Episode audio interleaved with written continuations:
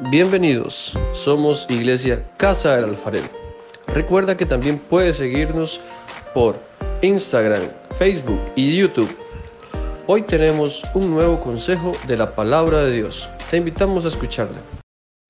Muy bien, vamos a leer Romanos capítulo 5 y vamos a hacer una lectura de nueve versículos en Romanos. Busquen su Biblia, Romanos capítulo 5, y vamos a estar allí en el versículo 12, 5.12 de Romanos. Romanos capítulo 5, versículo 12. Dice así, por tanto, dice Romanos 5.12, por tanto, como el pecado entró en el mundo por un hombre y por el pecado la muerte, Así la muerte pasó a todos los hombres, por cuanto, ¿cuántos pecaron? Por cuanto todos pecaron. Pues antes de la ley había pecado en el mundo, pero donde no hay ley, no se inculpa de pecado. No obstante, reinó la muerte desde Adán hasta Moisés, aún en los que no pecaron a la manera de la transgresión de Adán el cual es figura del que había de venir. Pero el don, pero el don no fue como la transgresión, porque si por la transgresión de aquel uno murieron los muchos, abundaron mucho más para los muchos la gracia y el don de Dios por la gracia de un hombre. ¿Quién? Jesucristo. Verso 16. Y con el don no sucede como en el caso de aquel uno que pecó, porque ciertamente el juicio vino a causa de un solo pecado para condenación, pero el don vino a causa de muchas transgresiones para justificación. Pues si por la transgresión de uno solo reinó la muerte, mucho más reinará en vida por uno solo, Jesucristo los que reciben la abundancia de la gracia y del don de la justicia. Así que, como por la transgresión de uno vino la condenación a todos los hombres, de la misma manera, por la justificación de uno vino a todos los hombres la justificación de vida. Porque así, como por la desobediencia de un hombre los muchos fueron constituidos pecadores, así también la obediencia de uno los muchos serán constituidos justos. Pero la ley se introdujo para que el pecado abundase. Y oiga lo que sigue, más cuando el pecado abundó, ¿qué sucede? Sobreabundó la gracia. Para que así como el pecado reinó para la muerte, así también la gracia reine por la justicia, para vida eterna mediante Jesucristo, Señor nuestro. Vamos a orar. Padre, te damos gracias por este día, por este momento. Es una bendición poder estar en tu casa y estar al frente de la palabra tuya, Señor. Dios, queremos que tu palabra penetre hasta lo más profundo de nuestro ser. Y como dice Hebreo, Señor, que tu palabra sea como una espada doble filo que penetre, Señor, hasta lo más profundo, hasta partir los tuétanos, Señor, hasta partir el alma, Dios, en el nombre de Jesús. Queremos que tu palabra quede en nuestro corazón como clavos hincados, en el nombre de Jesús. Gracias, Dios del cielo. Amén y amén. Eh, quiero desarrollarme y quiero que explicarle todos estos versículos que acabamos de leer. Quiero también saludar a las personas que están conectados en Facebook desde sus hogares y que nos están viendo en este momento. En estos nueve versículos, el apóstol Pablo nos narra cómo el pecado, cómo el pecado entró en la humanidad. Eso es lo que Pablo está desarrollando en estos nueve, versículos. Cómo el, el pecado entró a toda la humanidad, nos alcanzó a todos y desde entonces el hombre ha sido esclavo del pecado. Desde que el pecado entró a la humanidad, todos los hombres. Pablo inicia en el versículo 12 diciendo que el pecado entró al mundo por un hombre. ¿Estamos de acuerdo? Así inicia Pablo el versículo 12. Dice que el pecado entró al mundo por un hombre y que por causa del pecado entonces vino la muerte. ¿Y ese hombre quién fue? Y ese hombre fue Adán. Adán fue ese hombre que pecó. Y por solo el pecado de Adán allá en el huerto del Edén, el pecado entonces nos alcanzó a todos nosotros. Adán era nuestro representante, el primer hombre creado por Dios. Y cuando Adán peca, todos los demás pecamos y nacemos bajo pecado. Así que ese hombre fue Adán. Y todo el mundo fue arrastrado hacia el pecado y de esta manera todos nacemos bajo la esclavitud del pecado. Pablo dice, por cuanto todos pecaron. ¿Cuántos pecaron? Todos los que estamos aquí estamos incluidos en ese todos. ¿Está incluido el pastor? ¿Está incluido los líderes religiosos? Sí, todos por cuanto todos pecaron, dice Pablo. Es decir, ningún ser humano se escapa de la culpa del pecado. Ninguno. Todos hemos pecado delante del Señor. En el punto uno de su folleto, escriba la palabra todos. Todos hemos pecado. Todos hemos pecado. Ahora, donde hay práctica de pecado, hay muerte. ¿Estamos de acuerdo? Donde hay práctica de pecado hay muerte, porque dice Pablo, inspirado por el Espíritu Santo, Pablo dice que cuando entró el pecado, entró la muerte también. Cuando entra el pecado, entra la muerte. Pero en el versículo 15, Pablo dice, hace una declaración maravillosa. Leamos el versículo 15. Dice, pero el don no fue como la transgresión. Veo que usted lo tiene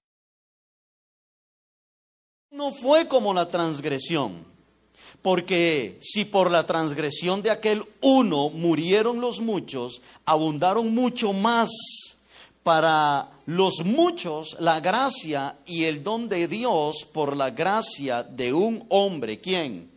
Jesucristo. La palabra don que usted tiene ahí en la Biblia, esa palabra don es regalo. Eso es don. Don es un regalo. Y ese regalo para la humanidad se llama como Jesucristo. Jesucristo fue el regalo de Dios para nosotros. Anótelo en el punto, eh, creo que sería el número dos, ¿verdad? No, perdón. En el dos tiene que poner el fruto del pecado es muerte, perdón. El fruto del pecado es muerte. Y en el punto número 3, quiero que anote esto. Jesucristo es el regalo de Dios. En el punto número 2 es muerte y en el punto número 3 es Jesucristo es el regalo de Dios. ¿A cuánto les gustó ese regalo? Amén. Qué regalo más maravilloso. Nadie le va a dar a usted un regalo tan grande y tan especial como el que Dios Padre nos dio a nosotros enviando a su Hijo Jesucristo para morir por nosotros. Es el regalo más especial. Y no crea, mucha gente le llegamos con ese regalo para dárselo y hay gente que no lo quiere recibir, ¿cierto no? Y hay gente que usted le dice, mire, le traigo el regalo de la salvación de la vida eterna por medio de Jesucristo. Y ellos dicen, no, ahí después, voy a ver, otro día, tal vez, voy a pensarlo, dicen muchos, ¿verdad? Y uno dice, Dios mío, pero si este es un mejor regalo que cualquier otro. Así que el Padre envió a su Hijo para que fuésemos salvos. Ahora, lo que Pablo está diciendo en este versículo 15 es que el pecado de Adán no se compara con la gracia de Dios. El pecado de Adán fue grande y alcanzó a toda la humanidad, pero el sacrificio de Jesucristo fue más grande que el pecado que cometió Adán. Y el sacrificio de Jesús alcanzó a muchos, a todos, a toda la humanidad. Porque de tal manera amó Dios al mundo, que ha dado a su Hijo Jesucristo, para que todo aquel que en Él cree no se pierda, mas tenga la vida eterna. Si por el pecado de un solo hombre todos fueron alcanzados, cuánto más todos los hombres serán alcanzados por la gracia por medio de un solo hombre, Jesucristo. Así que el punto cuatro quiero que anote lo siguiente. La muerte de Cristo en la cruz es superior. La muerte de Cristo en la cruz es superior al pecado cometido por Adán. La muerte de Cristo en la cruz es superior al pecado cometido por Adán. El sacrificio de Cristo alcanza a toda la humanidad. Alguien podría decir, Adán se paseó en todo, ¿cierto? ¿Cierto o no? Alguien podría decir, sí, Adán se paseó en todo. Echó a perder el arroz con leche. Adán se paseó en todo, podría decir alguien por ahí, pero podríamos decir, ah, sí, pero, pero Cristo. ¿Cuántos dicen amén? Pero Cristo, en Cristo, todos somos salvos. Y Jesucristo vino a salvar lo que Adán echó a perder. Alabamos el nombre del Señor. De esto está hablando Pablo. Por eso el tema de hoy es Adán, Cristo y el pecado. Así es el tema de hoy. Adán, Cristo y el pecado. Ahora veamos los versículos 17 al 18, por favor, que usted también los tiene ahí. Dice, pues si por la transgresión de uno solo reinó la muerte, vea lo que luego dice Pablo, mucho más reinará en vida por uno solo Jesucristo. Los que reciben la abundancia de la gracia y del don de la justicia. Así que, como por la transgresión de uno vino la condenación a todos los hombres, de la misma manera por la justicia de uno vino a todos los hombres la, justificación de vida. Verso 19. Porque así como por la desobediencia de un hombre los muchos fueron constituidos pecadores, así también por la obediencia de uno los muchos serán constituidos justos. ¿Qué es lo que está haciendo Pablo en estos tres versículos 17, 18 y 19? El apóstol Pablo lo que está haciendo es comparando lo que hizo Adán y lo que hizo Cristo. Eso es lo que está haciendo Pablo, una comparación del castigo por el pecado de Adán que trajo muerte, que trajo condenación y que trajo desobediencia a la humanidad, y por otro lado, la bendición por medio de Cristo, que trajo vida, que trajo obediencia y que trajo salvación. Lo que Pablo está haciendo en la lectura, en, estas escrituras, lo que el apóstol Pablo está haciendo es comparando a Adán con quién. ¿Comparando a Adán con quién? Comparando a Adán con Cristo comparando la condenación, el pecado, la desobediencia de Adán, pero por otro lado, la vida, la justificación y la obediencia que recibimos por parte de nuestro Señor Jesucristo. En Juan 10:10, 10, Jesucristo dijo estas palabras, el ladrón no viene sino para hurtar, matar y destruir. Y dice Jesús, pero yo he venido para que tengan qué? Vida y para que la tengan en abundancia. En este versículo 10 de San Juan, Jesús lo que está hablando es la misión del diablo. Dice que para eso vino el diablo a la humanidad, para matar, para robar y para destruir. Yo no sé usted, pero yo he visto a muchas familias siendo destruidas por el diablo. He visto muchos hogares y muchos matrimonios ser destruidos por el diablo. He visto muchos hombres y a muchas mujeres también siendo destruidos por el pecado y por la maldad del diablo, pero he visto muchas familias ser restauradas por Dios. He visto muchos hombres ser restaurados por el Señor, porque dice Jesús, el diablo vino para matar, robar y destruir, pero yo he venido para que tengan qué? Para que tengan vida y para que la tengan en abundancia. Hay aquí entonces una fuerza en contra de la otra fuerza. Hay aquí entonces una batalla entre una y otra cosa. La batalla de las tinieblas contra la batalla de la luz. El enemigo contra el Señor. Tratando de quitárselo a usted de las manos de Dios. El diablo ha venido para tratar de destruir la vida del hombre. El diablo ha venido para tratar de destruir familias enteras. Pero para eso apareció Jesucristo. Amén. Y dijo, yo vine para darles vida. Y yo vine para darles vida, no cualquier vida, una vida en abundancia. Esa es la vida que yo quiero que ustedes tengan. En el punto 5 anote por favor que el pecado de Adán trajo muerte, desobediencia, perdón, puse obediencia, desobediencia, muerte, desobediencia y condenación. El pecado de Adán trajo muerte, desobediencia y condenación. El punto 6, el sacrificio de Cristo trajo vida, obediencia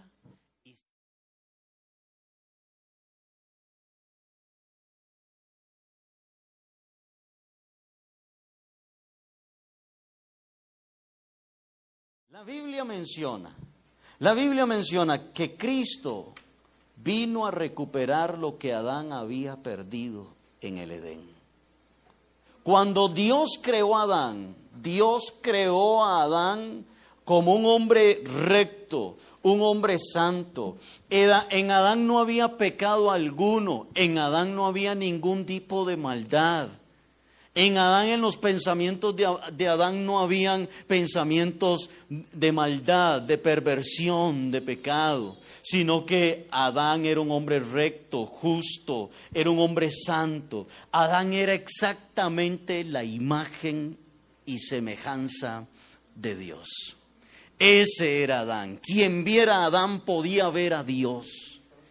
Era la misma imagen, era un hombre santo, moral, recto justo, sin pecado. Pero cuando Adán peca, se rompe todo esto y todo alcanza a la humanidad. Por eso es que en Adán, lo que nos dejó Adán, lo que nos trajo Adán, fue muerte, desobediencia y condenación. Pero Cristo nos dejó a nosotros vida, obediencia y salvación. Pero la Biblia dice que Cristo vino a recuperar lo que Adán había perdido en el Edén. ¿Cuántos alaban a Dios? Eso hizo Cristo, venir a recuperar lo que Adán perdió en el Edén. Cristo venció al diablo en la cruz. El diablo que venció a Adán en el Edén, Cristo lo venció en la cruz. Pero antes de vencerlo en la cruz, Mateo capítulo 4 nos narra la historia de cuando Jesús va al desierto a ayunar 40 días y 40 noches. Y dice el texto de Mateo 4 que cuando Jesús tuvo hambre, ¿quién llegó a tentarlo? Llegó el diablo a tentarlo. Porque Satanás quería hacer con Cristo en ese momento lo que hizo con Adán allá en el huerto del Edén. Satanás en el, en el desierto empezó a tentar a Jesús para que Jesús pecara. Y una vez más, entonces la humanidad tuviera aún una peor condición y no tuviera ningún tipo de oportunidad de salvación. Si Satanás podía haber hecho caer a Jesús en pecado en el desierto, usted y yo estaríamos perdidos estaríamos perdidos. Y vino Satanás a tentar a Jesús. Él dijo, me lo voy a piar, me lo voy a destronar, me lo voy a traer abajo, como lo hice con Adán. Y empezó a tentarlo, si eres hijo de Dios, di que estas piedras se conviertan en pan. Y Jesús decía, no solo de pan vivirá el hombre, sino de toda palabra que sale de la boca de Dios. Y lo llevó al pináculo del templo y le dijo, todo esto te daré. Ah, qué interesante. Le dice, todo esto te daré si postrado me adorares. ¿Cómo te daré? ¿Era del diablo? ¿Era del diablo? Le dice, todo esto te daré si postrado me adorares. La pregunta es, ¿cómo era del diablo? Sí. ¿A quién se lo quitó? ¿A quién se lo quitó? Se lo quitó a Adán. ¿Cierto? ya era posesión del diablo. Y dice, todo esto te daré si postrado me adorares. Y Jesús se defiende con la palabra, escrito está Satanás. Solo tu Dios adorarás y solo a Él servirás. Y tuvo Jesús un encuentro con el diablo, con el mismo diablo. Qué falta de respeto del diablo, ¿cierto? ¿No? Venir a tentar, venir a tentar al mismo Hijo de Dios. ¿Cierto? Y vino el diablo a tentarlo y tuvo Jesús una batalla. Hubo ahí una guerra espiritual, hubo ahí una batalla espiritual.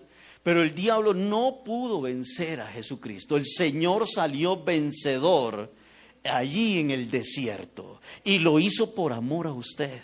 Y lo hizo por amor a mí. Lo hizo por amor a cada uno de nosotros. El escritor de los Hebreos dice que Jesús fue tentado en todo, pero sin pecado. Jesús fue tentado en todo, pero nunca, nunca pecó. La Biblia dice que Cristo fue tentado en todo, pero no pecó. Usted tiene ahí unos puntos importantes que yo le escribí. En Cristo recuperamos todo lo que perdimos en Adán. Por ejemplo, en Adán perdimos la imagen y semejanza de Dios. En Cristo la recuperamos. En Adán dice, Adán nos dejó pecado y muerte, Cristo nos da justificación y vida. Adán nos dejó la desobediencia, en Cristo alcanzamos la obediencia. En Adán fuimos derrotados por el diablo, en Cristo tenemos victoria sobre el diablo. ¿Ve eso? Ahora quiero que lea el texto de Primera de Corintios 15, 21. Porque Pablo también le escribe a los corintios esto, y en 1 Corintios 15, 21 al 22 dice, porque por cuanto la muerte entró por un hombre, también por un hombre la resurrección de los muertos. Verso 22. Porque así como en Adán todos mueren, también en Cristo todos serán vivificados. Lo que perdimos en Adán lo recuperamos en quién? Lo que perdimos en Adán lo recupero en Cristo. ¿Cierto? La derrota que obtuve en Adán, no, yo la puedo recuperar la victoria en Cristo Jesús. ¿Ve esto? Pablo eso es lo que nos está hablando en estos versículos de Romanos y está haciendo una comparación entre Adán y Cristo. Por lo tanto, en el punto 7, lo único que el pecado ha traído es destrucción y dolor. ¿Ha notado eso usted? ¿Cómo el pecado ha traído destrucción y cómo el pecado ha traído dolor? Esto es lo que ha traído el pecado, destrucción y dolor. Nunca el pecado traerá beneficio a la vida del ser humano. Nunca el pecado traerá bendición a la vida del ser humano. Nunca. Todo aquel practicante del pecado hallará la ruina para su vida, hallará la ruina para la vida de él o de ella. Es por eso que Dios en su palabra nos llama a apartarnos del pecado. Apártese del pecado. Dígale al que tiene ahí a la par, dice, apártese del pecado. Dígale, apártese del pecado.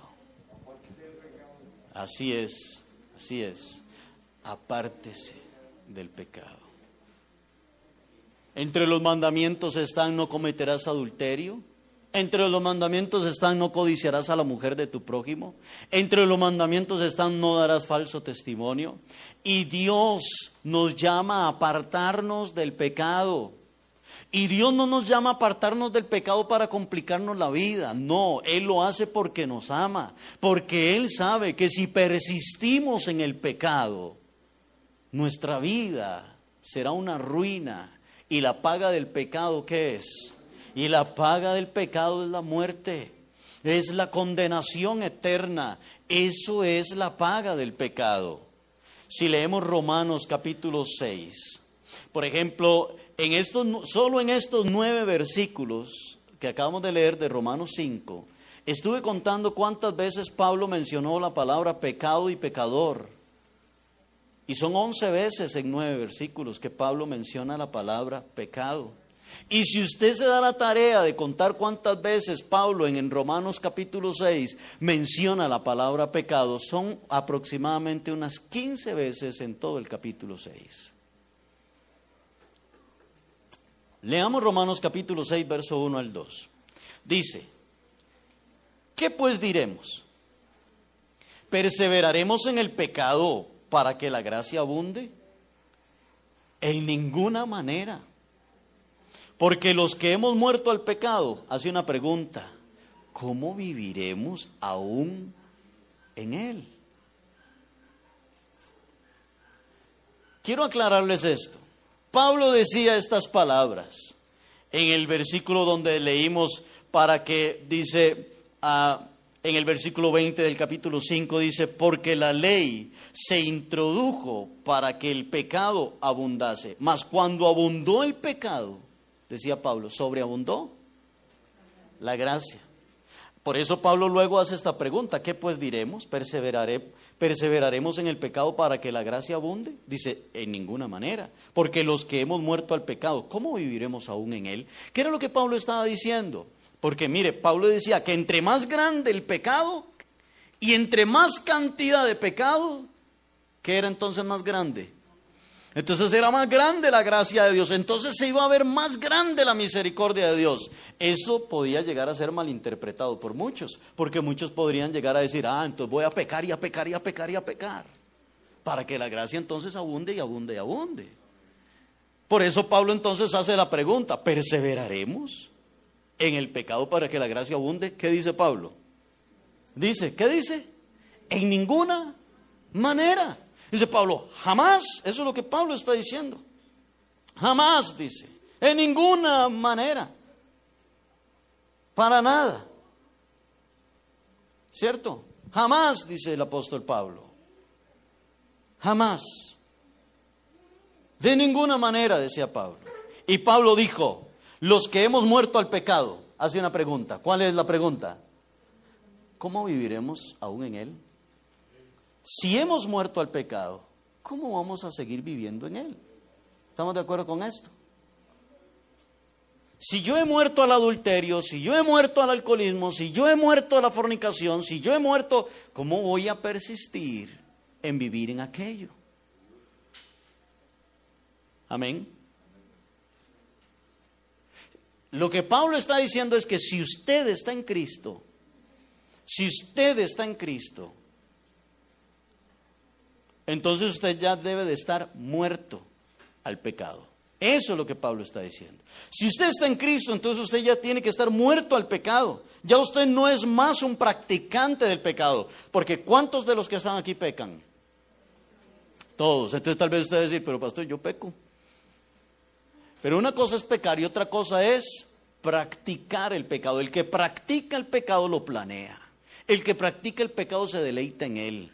El que practica el pecado, este, ¿cómo se llama? Lo disfruta. El que peca dice, oh Señor, pequé, perdóname.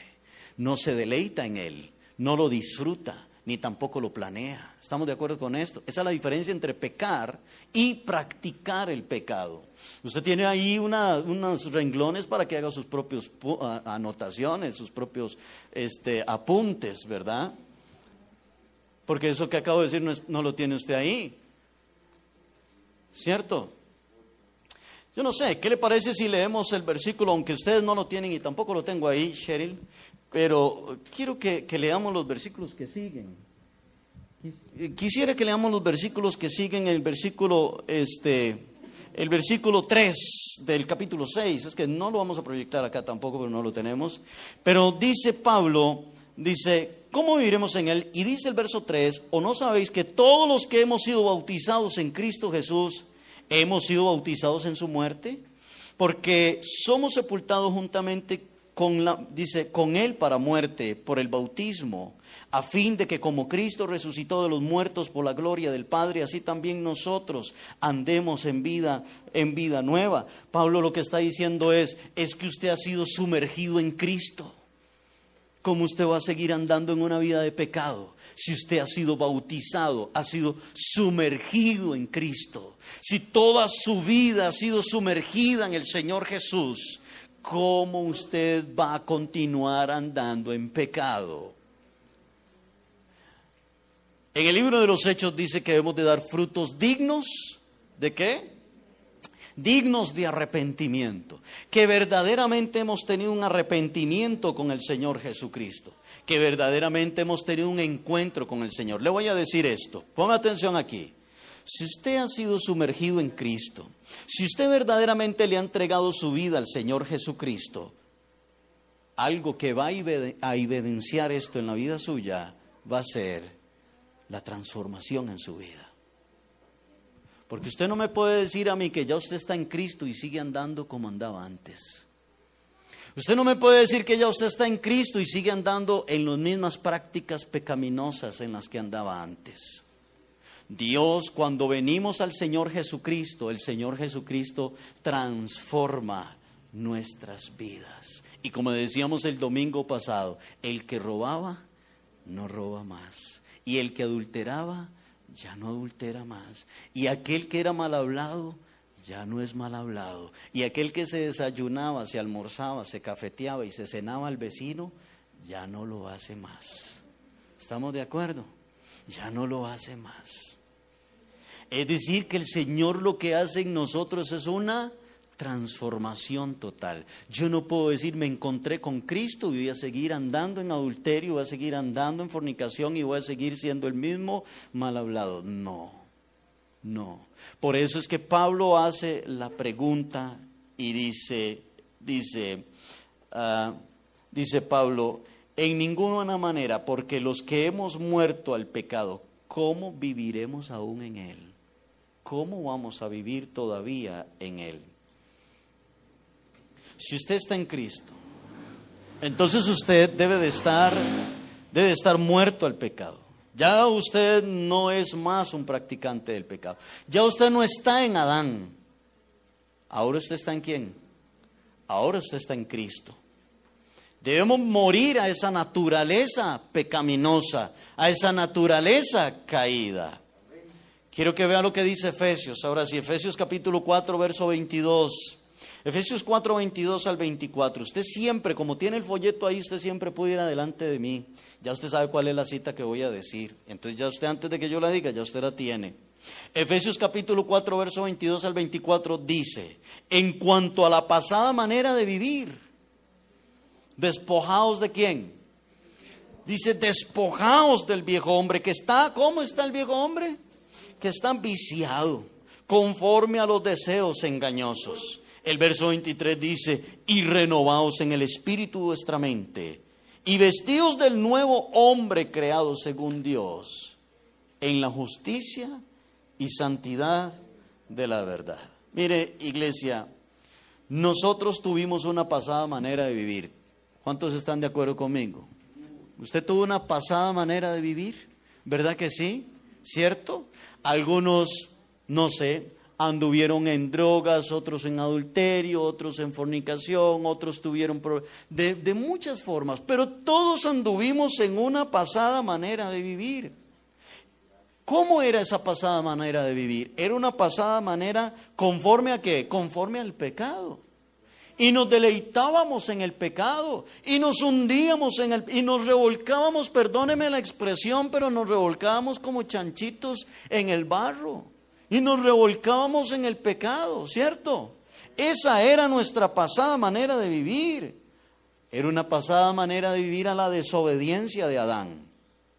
Esa naturaleza pecaminosa. Y es por esto que el texto dice, despojados del viejo hombre. ¿Quién tiene que despojarse del viejo hombre? ¿Quién? Yo. Diga yo. A ver, diga yo. Yo tengo que despojarme del viejo hombre. ¿Cristo me tiene que despojar a mí del viejo hombre? Ya lo que hizo Jesucristo en la cruz, ya lo Él lo hizo. Ahora me toca a mí someterme a Dios para despojarme del viejo hombre. Si usted espera que ese viejo hombre se le quite a usted solito, solito, mire, a usted aquí le va a dar este año nuevo, vida nueva y un montón de cosas va a cumplir 50 años y ese viejo hombre no se le ha despojado a usted por sí solo. Usted tiene una batalla diaria de todos los días con esa naturaleza caída que viene hablando el apóstol Pablo. Porque, ¿quién es ese viejo hombre? Que el Pablo dice en Efesios, despojados del viejo hombre. ¿Quién es ese viejo hombre? Sí, Adán. Dice, despojaos de ese viejo hombre que es desobediente, rebelde, pecador, insujeto. Despójese. Y la pregunta, ¿y quién es ese viejo hombre? Es Adán. Es Adán, ¿cierto? Es ese Adán, este, quien hace lo que, lo que le da la gana sin importar lo que Dios opine. Es ese viejo Adán que en lugar de escuchar la voz de Dios, escucha la voz del diablo y hace la voluntad del diablo y no la de Dios. Es ese viejo Adán, ese viejo hombre, ¿cómo está? ¿Qué dice el texto? Está viciado. Está viciado. Que tiene, que viene con muchas mañas. ¿Cuántos de ustedes vienen con un montón de mañas al Señor? Estaba viciado, venía con un montón de mañas, venía con un montón de malos hábitos, venía con un montón de malas costumbres, estaba viciado. En el punto 8 ponga, el viejo hombre está viciado. El viejo hombre está viciado. ¿Cuántos de ustedes de vez en cuando se les quiere levantar ese viejo hombre por ahí? ¿Cierto? ¿Ah? De ira, de enojo, ¿Cierto o no? Y usted dice, ay, este Adán que todavía, ¿cierto? Estoy luchando contra él. ¿Cuántos dicen amén? Estoy luchando con este Adán que todavía en desobediencia quiero hacer lo que yo quiero y no lo que Dios diga. Ay, este Adán, ¿cierto? Esa naturaleza caída que todavía está ahí en mí, tengo que luchar con ella, tengo que ver cómo hago. Solo la única forma de hacerlo no es en sus fuerzas, sino es buscando la presencia de Dios. Así, en oración, en ayunos, buscando de Dios, leyendo la palabra. Porque recuerde todo lo que hemos estado hablando estos domingos anteriores. En nosotros no hay fuerzas. ¿Somos cómo? somos débiles. La fuerza que usted tiene para salir adelante viene de Dios, no sale de usted, proviene del Señor. No fue David el que mató a Goliat, fue el Señor, no fue Moisés el que abrió el mar en dos, fue Dios, no fue Gedeón, cierto, el que salió victorioso en la batalla, fue el Señor el que salió victorioso en la batalla. No fue Elías el que hizo descender fuego del cielo, fue Dios el que hizo descender fuego del cielo. No es usted. ¿Es quién? Es Dios. Pero también el texto dice, y vestidos del nuevo hombre creado según Dios. ¿Y quién es ese nuevo hombre del cual nos debemos de vestir? Cristo. ¿Entiende eso? Dice, despojaos del viejo hombre, que es Adán, y revestidos del nuevo hombre, que es quién? Que es Cristo. Tienes que despojarte de Adán y vestirte de Cristo. Si quieres salir adelante en la vida, si deseamos agradar al Padre, entonces debemos estar vestidos de Cristo. Si deseamos vencer el pecado, entonces nos debemos vestir de Cristo. Si deseamos alcanzar la vida eterna, entonces nos debemos de vestir de Cristo. Si deseamos alcanzar la salvación, entonces debemos vestirnos de Cristo. ¿Entienden esta lectura que acabamos de hacer de Romanos? Punto 9. El viejo Adán, entonces, perdón, el viejo hombre es igual a Adán y el nuevo hombre es igual a Cristo. Dice, despójese, haga morir en ustedes, despojaos del viejo hombre. Y en el punto 10, esa es una pregunta para usted y es una respuesta personal. ¿De quién estás vestido? Marque con X. ¿De quién estás vestido? ¿De Adán o de Cristo? ¿De quién está vestido usted? ¿De Adán o de Cristo? Eso solo usted lo sabe. ¿Cuántos están acá conmigo? Eso solo usted lo sabe. Amén. Si usted está vestido de Adán o si usted está vestido de Cristo. Leamos Colosenses capítulo 3, versículo 5. Colosenses capítulo 3, versos 5 al 10. Dice, haced morir. Ahora, yo quisiera que, yo quisiera que usted en su Biblia marque morir también. Morir. Porque la Biblia no dice que usted tiene que cambiar, sino que usted se tiene que morir. Eh, bueno, escúcheme lo que le voy a decir. Eh, o sea, que Cristo quiere matarlo a usted. Dios lo quiere matar a usted, ¿sí o no? Sí. Dios quiere matar mi yo. Dios quiere matar mi orgullo. Dios quiere matar mi prepotencia. Dios quiere matar mi soberbia. Eso es lo que Dios quiere matar en nosotros. No dice ahí, haced morir. No dice el texto así. Dice, haced qué? Morir pues lo terrenal en ustedes. Dos puntos. ¿Cómo qué? Hay que hacer, hay que morir en nos, hay que matar la fornicación en nosotros. Sí, dice, maten la fornicación, la impureza, las pasiones desordenadas, los malos deseos y avaricia, que es idolatría. Cosas por las cuales la ira de Dios viene sobre los hijos de desobediencia. Ah, ya hay hijos de desobediencia. Dice, en las cuales vosotros también anduvisteis cuando? En otro tiempo, cuando vivíais en ellas. Pero ahora, dejad también vosotros todas estas cosas. ¿Cuáles? La ira, el enojo, la malicia, la blasfemia, palabras deshonestas de vuestra boca. ¿Y qué más dice? No mintáis los unos a los otros, habiéndoos qué? Despojado del viejo hombre según sus hechos y revestidos del nuevo, el cual conforme a la imagen del que lo creó, se va renovando hasta el conocimiento pleno. Aquí hay una lista de cosas en las que anduvimos en tiempos pasados. ¿O todavía andan esas usted? Si usted nació de nuevo, ya no va. ¿Están aquí conmigo? Si usted es una nueva criatura en Cristo, ya no. Ahora, si usted anda en eso, le recomiendo que le entregue su vida al Señor Jesucristo. Y que tenga un verdadero encuentro con el Señor. Son cosas que anduvimos en el pasado, de las cuales, si nos hemos despojado del viejo hombre, del viejo Adán, de aquella naturaleza caída y pecaminosa, y nos hemos revestido del nuevo hombre, entonces ya no deberíamos de andar en esto. ¿Están aquí conmigo? ¿Están de acuerdo con esto? Amén. En la Biblia, todos los que tuvieron un encuentro con Jesús, dejaron de ser las mismas personas que eran y empezaron a ser diferentes personas. ¿Cierto? La mujer samaritana tuvo un encuentro con Jesús y esa mujer no siguió siendo la misma. María Magdalena tuvo un encuentro con Jesús y esa mujer no siguió siendo la misma. El endemoniado Gadareno tuvo un encuentro con Jesús y ese hombre no siguió siendo el mismo. Jesús le dijo a aquella mujer que encontraron en el acto del pecado de adulterio, le dijo, vete y no peques más. Termine con este asunto. ¿Estamos de acuerdo con esto? Por lo tanto, si usted se ha despojado del viejo hombre, entonces en usted ya no debe haber ni fornicación, ni impurezas, ni pasiones desordenadas, tampoco malos deseos, avaricia, ira, enojos, malicia, palabras deshonestas. No deben de haber en usted griterías, no debe de haber celos, no debe de haber envidias, etcétera, etcétera, etcétera, etcétera. ¿Quién dijo bingo? Que las pegó todas. ¿Mm? Aleluya.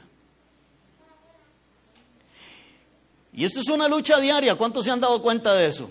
Ay, papá. Esto es una lucha diaria donde usted tiene que estar luchando con ese viejo Adán todo el tiempo, todos los días. ¿Cuántos de ustedes han caído un momento de enojo? Ahora, ¿es pecado enojarse? No. ¿Qué es lo que es pecado? ¿Ah? Es pecado como la forma en que usted se enoje.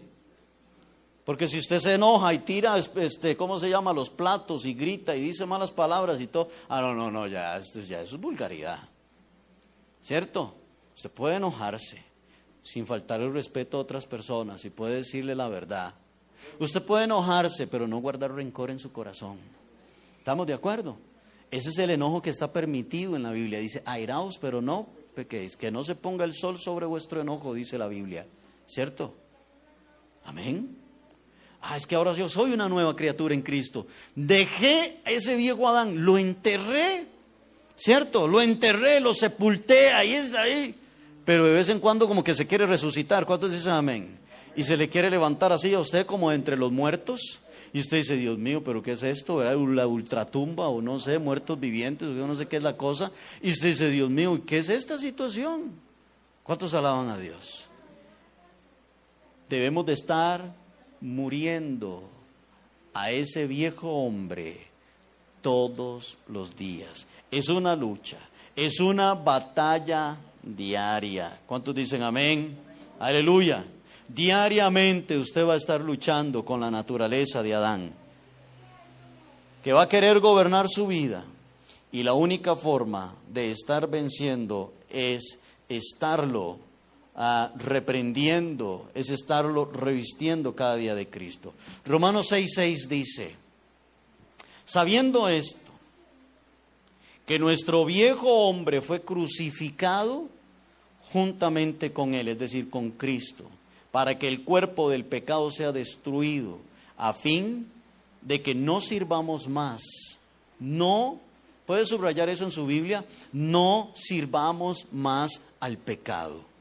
No sirvamos más al pecado. Todos los días debemos de crucificar nuestro viejo hombre. Lo debemos de crucificar juntamente al lado de Cristo.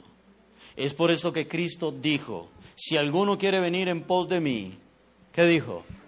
Niéguese a sí mismo, tome su cruz y sígame. ¿Quieren seguirme todos ustedes? Dijo Jesús. ¿Cuántos de los que están aquí quieren ser seguidores del Señor? Amén. Hay, hay una, ¿cómo le podemos decir? Hay unas cláusulas que puso el Señor. ¿Quiere ser seguidor mío? Sí.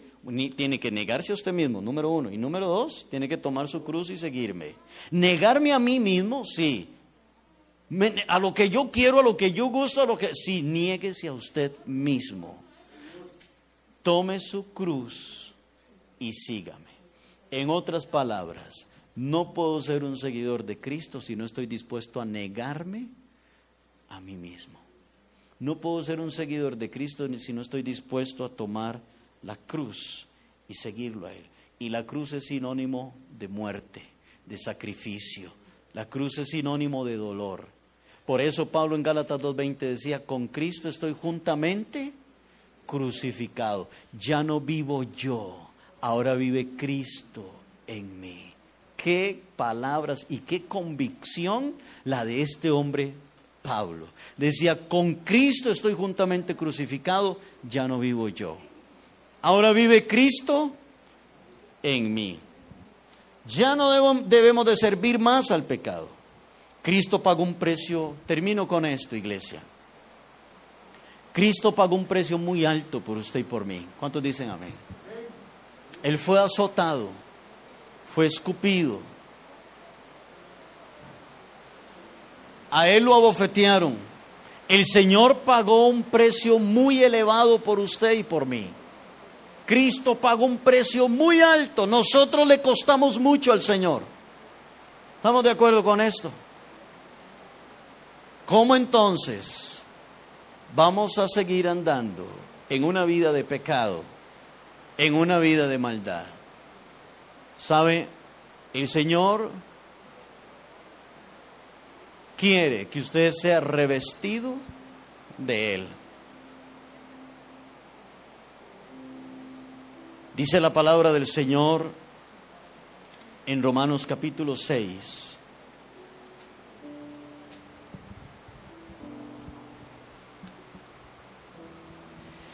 Dice Romanos capítulo 6, verso 13.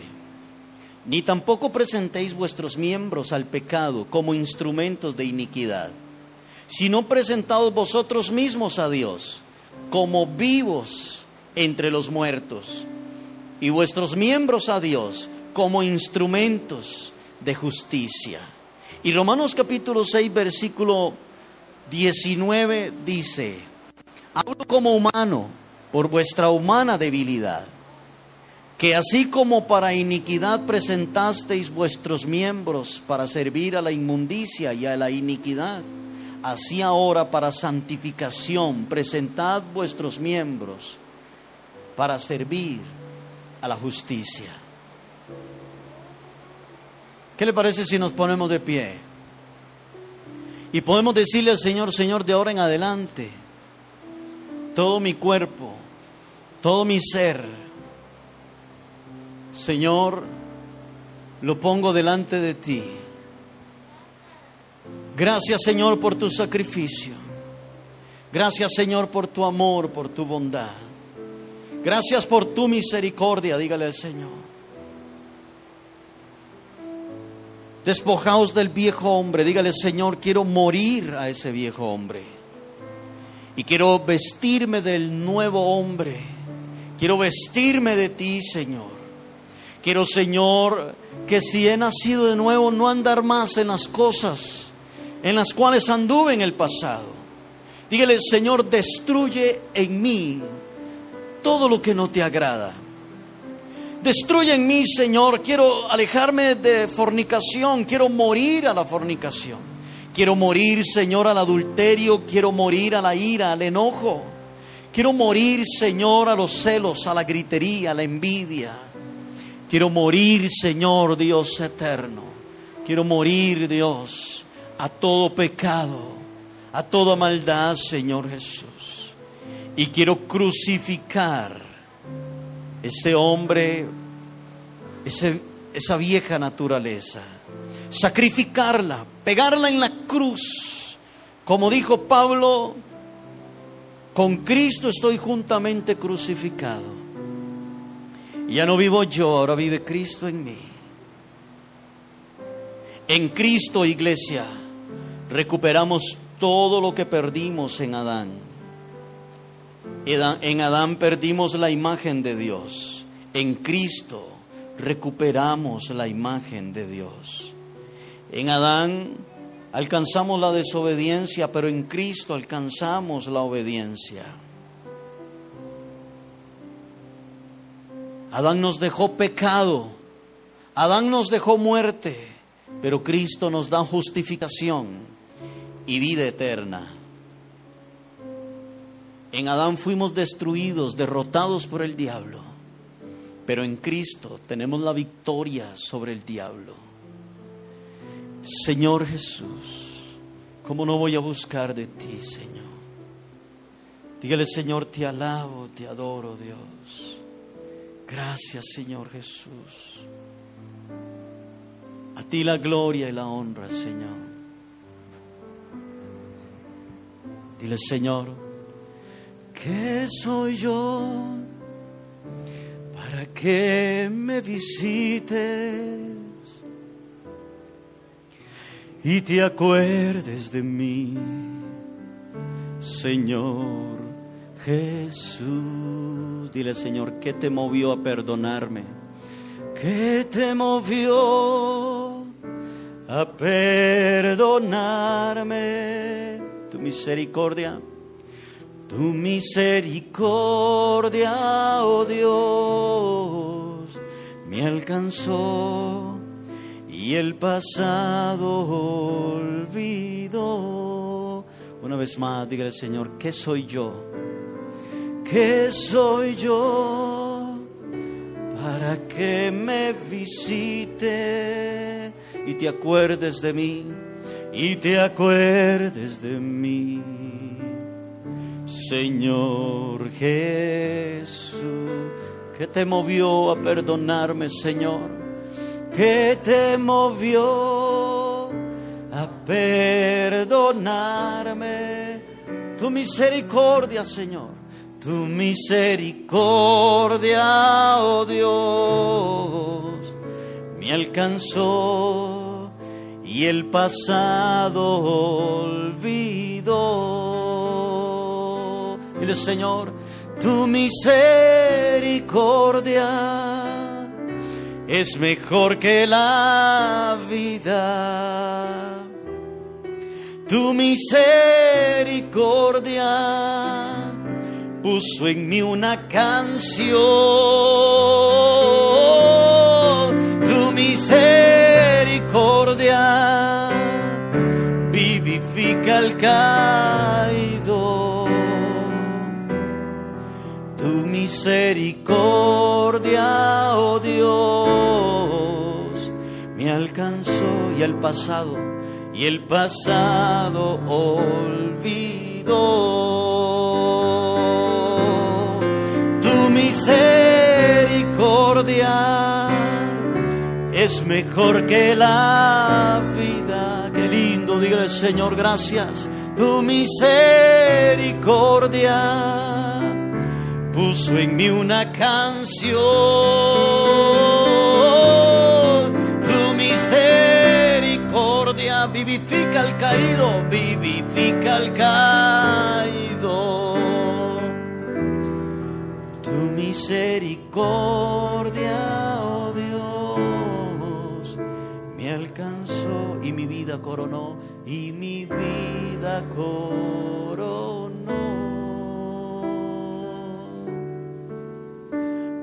alcanzó y el pasado y el pasado olvidó. Mire, Señor, gracias por lo que has hecho en mí. Señor, no quiero volver a mi vida pasada. No quiero volver a ser aquel hombre que fui, ni quiero ser aquella mujer ni aquel joven que yo fui, Señor. Pagaste un precio muy alto por mí. Quiero honrar el sacrificio que tú hiciste por mí en la cruz. Quiero, Señor, como dijo Pablo, valió la pena el sacrificio de Cristo por mí. He trabajado, me he dado por otros, he llevado el Evangelio, he predicado, he ganado a otros para ti, Señor. Dios, queremos orar por esta semana que viene. Dígale al Señor, Padre, en el nombre de Jesús. Presentamos delante de ti esta semana que viene, Señor. Bendícenos en nuestro trabajo, Señor, en esta semana. Guárdanos de todo peligro, de todo mal. Bendice a nuestros hijos, bendice a nuestros nietos, Señor. Señor, que esta semana, Dios, pongas alimento en la mesa de mi casa. Me des vida y me des salud. Señor, esta semana que viene te pido, Dios, que me uses para ser de bendición para otra persona. Úsame, Señor, para extenderle la mano al necesitado. Úsame para levantar al caído, Señor, esta semana. Úsame esta semana, Señor, para hablarle a alguien de ti, Señor. Te lo pido, Dios del cielo, en el nombre de Jesús. Líbranos de todo peligro, de todo mal, Dios. Te damos gracias por permitirnos estar hoy aquí en tu casa. Gracias por tu palabra, por el tiempo de adoración, Señor. Ha sido un día muy especial y maravilloso. Dios, Bendice a esta familia. Bendice a esta maravillosa iglesia, Señor. A cada joven, a cada niño, a cada hermano, hermana. Gracias por esta familia tan especial, Señor. Dios, la mano tuya esté sobre nosotros y úsanos para ser de bendición a otras familias, para la gloria de tu nombre. Te damos gracias en el nombre de Jesús. Amén y amén. Quiero invitarles al martes que tenemos culto de oración a las 7. Es una hora y 30 minutos. Saque hora y 30 minutos y viene a orar, viene a buscar del Señor. Dele gracias a Dios por lo que Él ha hecho en usted y por lo que Él hará en la vida suya y seguirá haciendo en su vida. Dios los bendiga a todos. Saludes en de larguito, ya saben. Y que la paz de Dios esté con todos ustedes, iglesia. Y que tengan una bonita tarde. Bendiciones. Que el Señor los bendiga a todos. Los de este lado pueden salir. Amén. Que el Señor me los bendiga a todos.